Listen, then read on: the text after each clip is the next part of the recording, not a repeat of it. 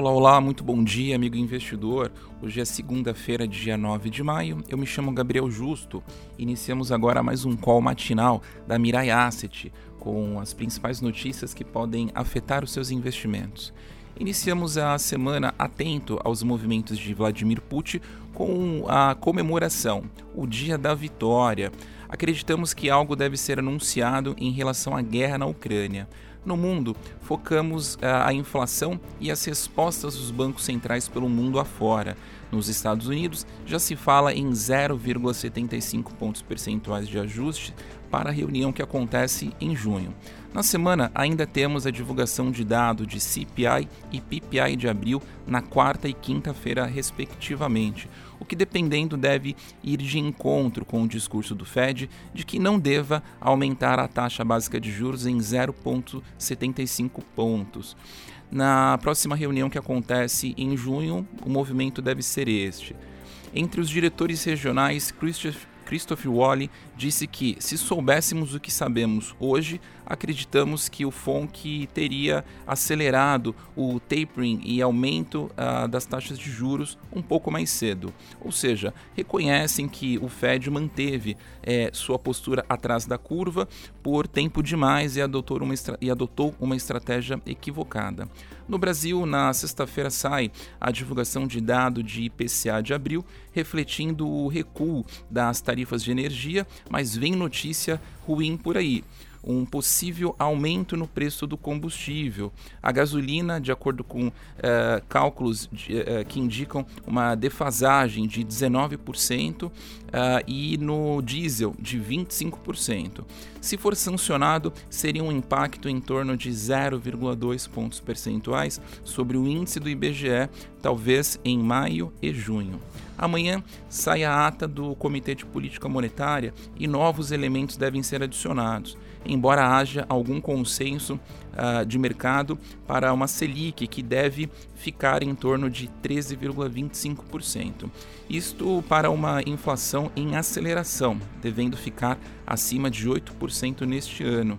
E para o ano de 2023, a batalha é, pela estabilização dos preços dentro da meta de 4,75 promete ser bastante intensa, já que as projeções é, colocam algo em torno de 4,2 pontos percentuais.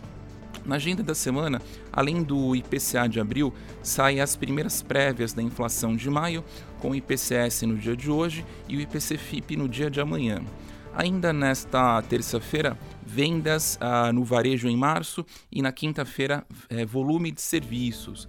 É, nos balanços, hoje sai divulgação uh, do Itaú, BTG, BB Seguridade, Caixa Seguridade, Azul, Via, Melios, CBA e Terra Santa. Amanhã, CVC, Qualicorp e Vivo. No exterior, uh, CPI e PPI, respectivamente, na quarta e quinta-feira.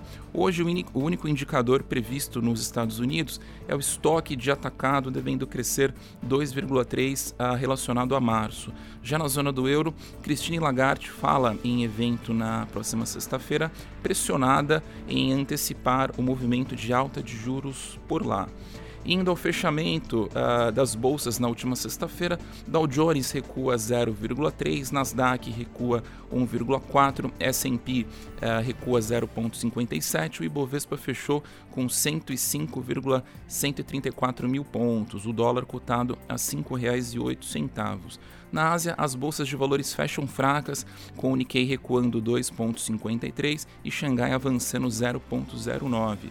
Na Europa, as bolsas abriram em queda, com Londres recuando é, 1,92, Alemanha recuando 1,82 e França também com recuo de 2,12. Nos Estados Unidos, os futuros das bolsas de valores abriram em queda, com Dow Jones com recuo de 1,69, S&P recuando 2,8 e Nasdaq também com recuo de 2,66%. O Ibovespa abriu com recuo de uh, ah, 1,31% uh, a 104,898 mil pontos. O dólar abriu avançando 1,15, é, cotado a R$ 5,13. O petróleo WTI com um recuo de 2,96%, cotado a 106,81 dólares o barril, o petróleo Brent uh, recuando 2,52, cotado a 109,62 dólares o barril, o minério de ferro no porto de Qingdao com um recuo expressivo de 4,20, cotado a 138,48 dólares o barril. Essas foram as notícias de hoje, muitíssimo obrigado, ficamos à disposição.